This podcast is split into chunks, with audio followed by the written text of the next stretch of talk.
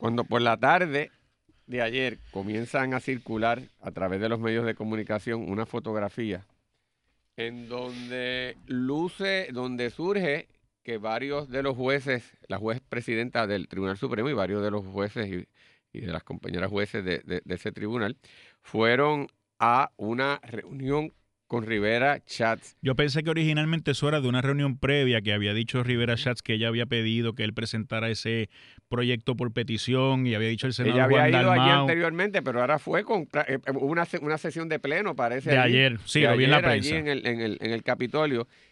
Y a mí de verdad, te lo tengo que decir, en la sensación de frustración, indignidad, y más, ve- vergüenza, porque como quiera, son gente que uno en lo personal hasta aprecia y le tiene cariño, o sea, eh, y.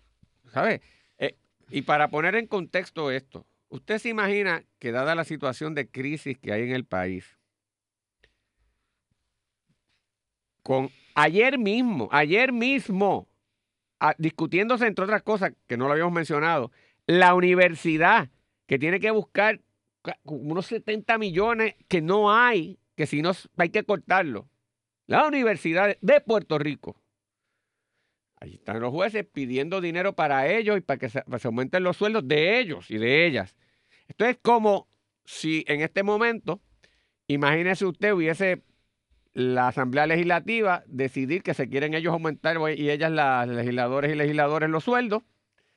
Para ellos nada más, no para los empleados del Senado y de la Cámara, no para los jefes de gabinete, no para el resto de los empleados públicos, no para los empleados de la rama. Ellos y Johnny Méndez y, Tommy hacen una comisión, se llevan a la senadora Venegas, a Georgie Navarro, a Tatito Hernández, a Tata Charbonnier y a Lourdes Ramos a hablar con la gobernadora para que suban los sueldos.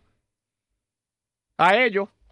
Porque ellos elaboran mucho, porque ellos no tienen una pensión Deben disponible, Deben igual estar, que deben estar men- menos pagados que sus contrapartes en Estados Unidos. Unidos, así mismo que reciben menos que otras muchos leg- eh, de algunas de las jurisdicciones, no todas, que la labor este, legislativa es ingrata. Tú puedes trabajar mucho y caes en una ola eh, eh, donde tu partido se fue enredado y la gente no discierne muchas veces en tu talento y te fuiste allí. Que después que tú estás en la política pública, venir en la política eh, partidista, venir a abrir una oficina o conseguir un empleo, te ponen una cruz porque te identificaron con un partido. Todas esas razones son legítimas. Y están allí pidiéndole a la gobernadora que le firme el proyectito. Este país hubiese ido a las armas. A las armas, con razón, en este momento. No se lo vas a dar a la universidad, no se lo vas a dar a los pensionados, no se lo vas a dar a los maestros, no se lo vas a dar a las enfermeras y enfermeros, no se lo vas a dar a la policía y se lo van a chupar los legisladores. Pues lo mismo hizo la rama judicial ayer. Ayer le dice, mira, no importa el caos que hay en la universidad, no importa los maestros, no, no, dámelo a mí, porque es que yo trabajo tanto, yo me lo merezco tanto. Ay, esto es una... Y, se merece un aumento como en los empleados públicos generales. Entonces, es que es el colmo del descaro. No, porque esto es de unos ahorritos que pudimos hacer y no se los quitamos. A lo mejor que, que se cree que ellos generaron de su bolsillo ese ingreso. Se los dimos nosotros, el pueblo, el pueblo, de las contribuciones. Entonces, lo vas a utilizar para tus aumentos mientras la infraestructura judicial se está fastidiando. Donde allí en San Juan tienen unos, unas salas y unos pisos con, asbesto expuestos creando riesgos para la salud de los empleados, empleados en malas condiciones de, de- trabajo, uno- unos sistemas de notificaciones y electrónicos de grabaciones pésimos, y ellos se lo van a, ma- a mandar para subírselo en el sueldo. O sea, eh, de- de verdad, entonces, si te sobró, porque hiciste un ahorro, vamos a hacer un plan. ¿Por qué no se lo damos a los maestros? ¿Por qué no se lo damos a los policías? ¿A cuenta de qué te los va a llevar tú directo? Si eso no es tuyo. Eso no es de ustedes, es del pueblo. Tú eres un empleado público, igual que lo soy yo, igual que son el- el policía que está allí debajo de la luz aguantando sol, agua y sereno. ¿A cuenta de qué se trata privilegiado? Oye, ¿y qué es peor? Es peor, porque tú vas a una rama de gobierno a pedirle cacao, que después tú vas a tener que resolver continuamente, sobre todo en años de elecciones, controversias judiciales.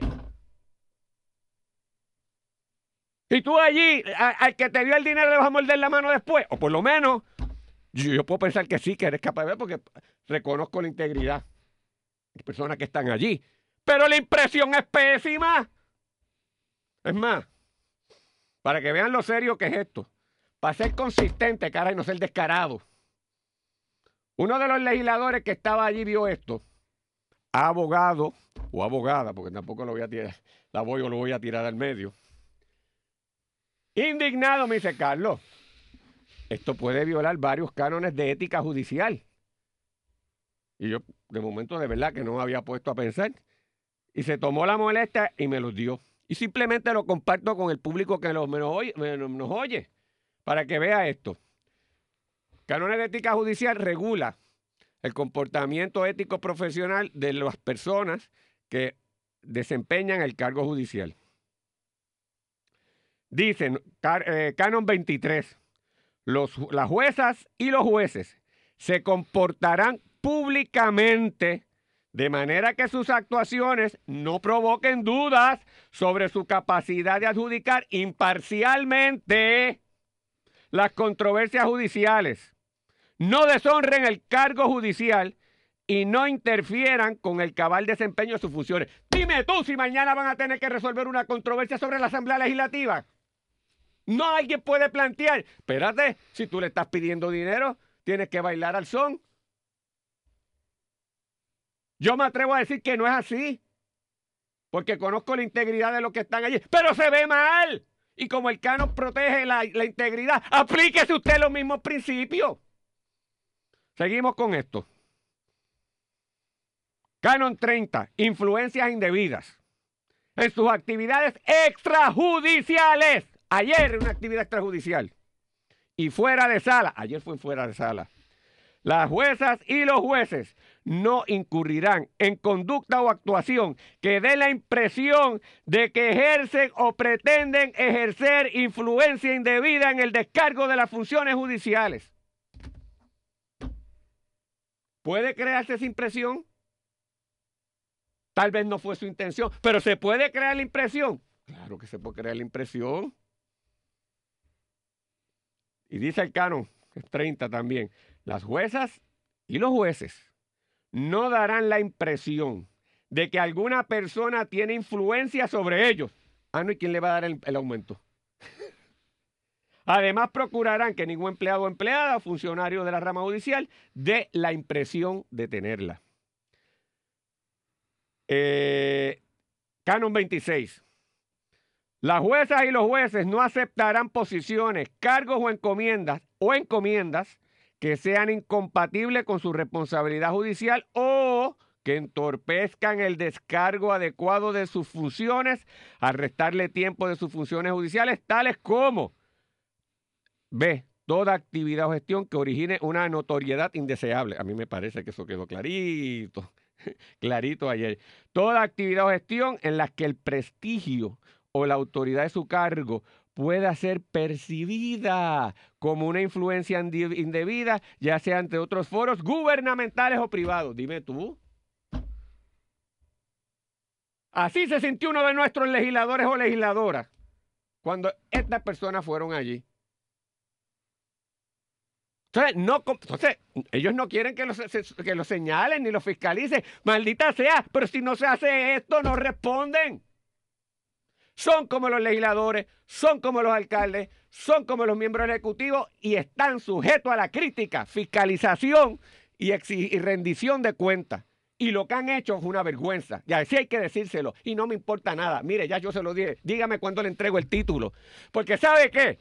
Mm, siento vergüenza en estos momentos que el ejercicio del derecho haya sido llevado a estos niveles. Yo no les enseñé eso en la escuela. En la escuela no enseñamos eso a ninguno de nuestros estudiantes. La, profesión de derecho es una cosa muy noble. Nosotros somos los portavoces de la gente que no tiene voz, sobre todo de los menos afortunados, y no cabe este tipo de cosas. Para concluir, mi amigo o amiga, legislador o legisladora, me dijo, lo que faltará es inscribirlo en el registro de Así que imagínate tú, o sea, yo lo siento, pero a mí, o sea, yo no me atrevo a pedir, o sea, nosotros, eh, por estar en la universidad, tenemos títulos graduados de las mejores universidades del mundo, a mis compañeros en todas las y compañeras en toda la escala universitaria. Escribimos artículos, libros, vamos allí a formar esa juventud. Tratamos de, en un momento difícil, darle ilusión y pasión para que sigan hacia adelante, para que no se rindan ante el país.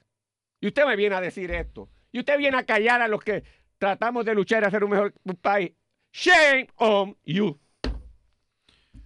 Bueno, Carlos, yo creo que fue, ha sido desafortunado todo el incidente de, de el tribunal solicitando un aumento de jueces, en, un aumento de salario para los jueces en esta circunstancia. En el día de ayer, yo también eh, tuve la oportunidad de conversar no con un legislador propiamente, pero con un staffer de alto rango, que me decía que se sentían incómodos, incluso los, senadores de mayoría, Carlos, porque el despliegue de de jueces presentes parece que estaba hecho para que fueran los que por alguna razón tenían afinidad con el presidente del Senado o con el liderato eh, legislativo de mayoría.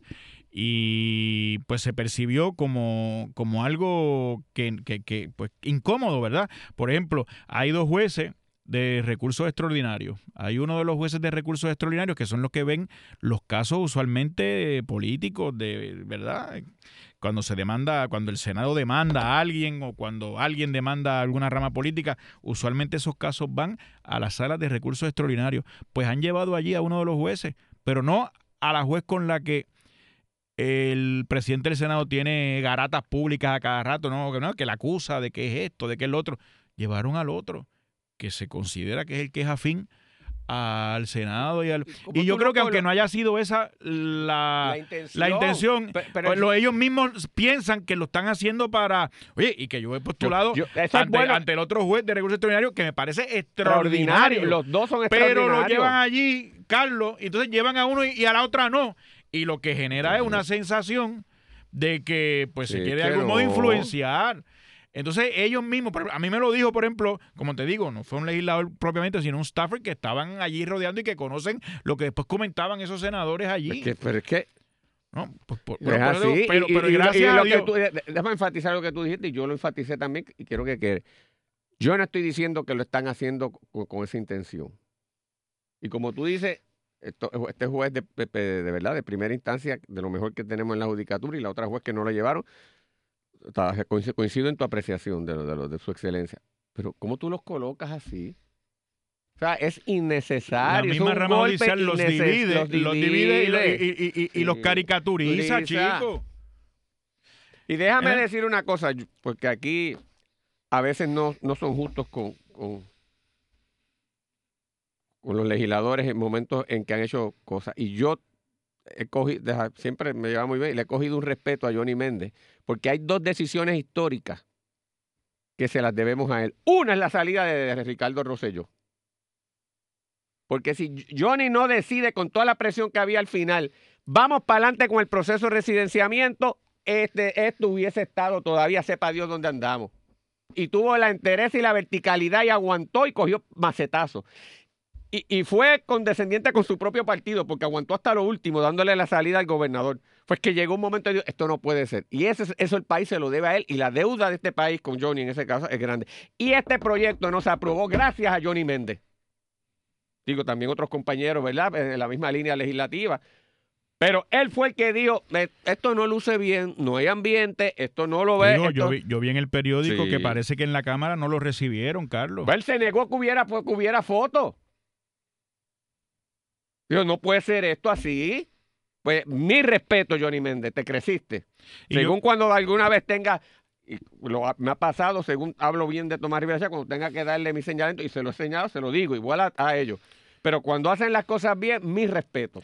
Entonces aquí un poco también se ha, se ha se ha pasado de perspectiva, yo creo que el punto principal. El punto principal no es si los jueces son acreedores del aumento de salario. Yo creo que sí lo son, Carlos. Claro. Yo creo que sí Pero ese no es el punto. Bueno, por eso, bueno, yo creo que, yo creo que el, el mérito de la, de la, de la, de la, de la propuesta es si los jueces están bien o no bien remunerados, si necesitan un aumento no necesitan. Yo creo que sí, ¿verdad? Que están bien remunerados. Espérate, que pues no están bien remunerados. Cuidado, Pero mira lo que voy yo a decir. creo que están mejor remunerados que, que, el resto de los empleados públicos. Claro, lo que hay que hacer es la comparación de dónde estamos viviendo, porque es fácil, es fácil tener una estadística y decir los jueces de Puerto Rico ganan menos que cualquier otro juez en Estados Unidos.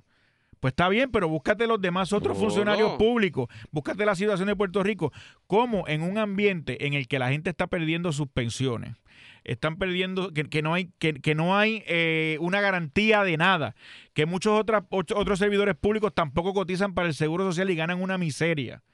Y que sus luchas salariales no pueden en- escucharse o pueden concederse en un cuatrienio como este por los recortes que hay grandes de un país en quiebra, pues cómo dentro de ese contexto se piensa que el país va a ver con buenos ojos que se privilegia una sola rama de servidores públicos. Pues lucen como Pues no puede, por eso no puede ser, no fue un buen momento para No, eso. una- Creo que la juez presidenta se dio cuenta ayer, creo que tarde, creo que cometió un error, creo que no debió haber hecho esa propuesta ahora, creo que se disparó, creo que la gente ahora mira con mayor desconfianza al sistema de judicial.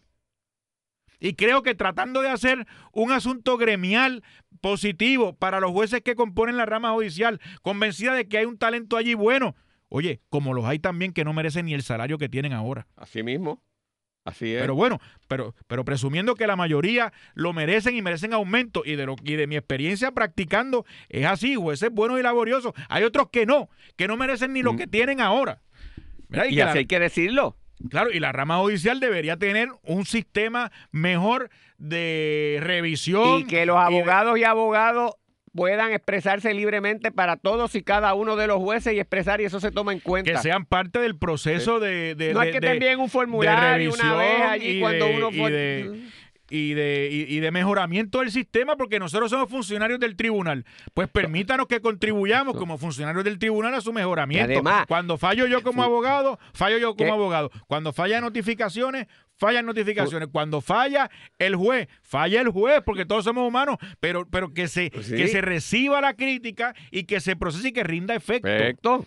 Y creo que haber planteado el- el- la, la solicitud de aumento en esta circunstancia en la que vive Puerto Rico, a- a- al, al- al final de una sesión legislativa, con tanto tema controversial y con la gente asfixiada en sus posibilidades económicas, fue un error que creo que lo que ha hecho es hacerle daño a una propuesta que quizás en otro momento y vinculada con otras, ¿verdad? De porque, aumento porque a- ahora hablan de hacer a todo el mundo. Pues, pues, eso bueno, se por eso digo, por eso digo que creo que, que creo que, que creo que se entendió la manera correcta, pero claro, un poco tarde en el sentido de que ya se había presentado eso. El- El, presidente El daño del Senado, es irreparable. el presidente del Senado hace unos días había tirado un poco al medio del asunto diciendo, no, lo presenté por petición, la que tiene que dar explicaciones es la juez presidenta, dijo Tommy.